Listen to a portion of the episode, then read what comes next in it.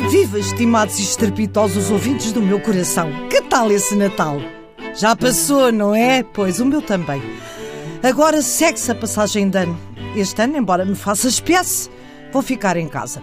Às 12 badaladas já eu hei de estar ferradinha no sono, porque enquanto eu me lembrar do fim de ano do ano passado, senhores... Bom, ano passado, minha amiga Lisete desafia-me para irmos passar o ano a Marrocos. Eu que não, eu que não, que não gosto de beduínos, que não me interessa ver camelos, mas a Lisete teimosa.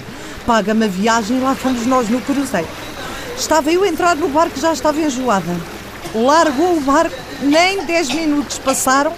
Começa a ficar muito mal disposta, muito enjoada. Foi tudo borda fora. E assim foi até lá chegarmos. Pequeno almoço borda fora, almoço borda fora, jantar borda fora. A Lisete muito chateada comigo, porque ela queria era o quê? Forrobodó. E não enjoa. E eu naquele estado. Mas pensei, pronto, quando chegarmos à terra, a, a coisa há de se compor. Chegamos a Tanger, mal pusemos o pé em terra, começam a aparecer beduínos em barda, a correr atrás de nós, queriam ser guias. A Lisete toda contente, que ela é maluca por homens errada. Eu cheia de medo daquilo tudo, mas lá chegámos ao hotel para passar a noite do fim de ano. Instalámos e fomos almoçar. Eu nem sei o que é que comi. Eram umas bolas de carne, num, nos espetos muito picantes, uns farináceos chamados cuscuz. Logo o nome, cheios de molhanga, muito picantes.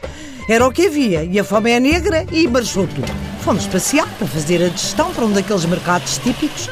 Sei dizer que entrei com uma pulseira, um relógio e saí de lá sem nada. Até a mala me roubaram. Vou para o hotel chateadíssima, diz-me Lisete. Oh, mulher, deixa lá, vamos lanchar e a ver se eu engato um gajo rico. Oh, Lisete, por amor de Deus, é muito doida. Lá fomos, lá nos deram uns bolos carregados de especiarias muito doces. Lá comi aquilo e fomos descansar então um bocadinho para o quarto. Dormimos uma cesta. Eu acordo já um bocadito mal disposta, mas lá nos arranjámos, muito bonitas, e fomos então uh, jantar para o jantar de fim de ano.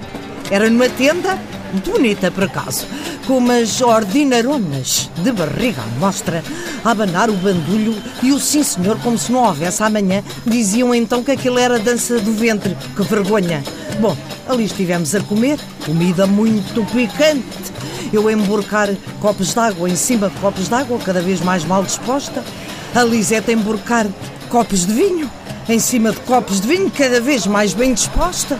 De repente levanta-se, arreia a camisola para cima, põe a barriga à mostra e vai dançar com as ordinaronas. Uma vergonha que eu levantei-me para me ir embora. Mas era quase meia-noite. Começam as badaladas e quem ficou com a barriga às voltas fui eu.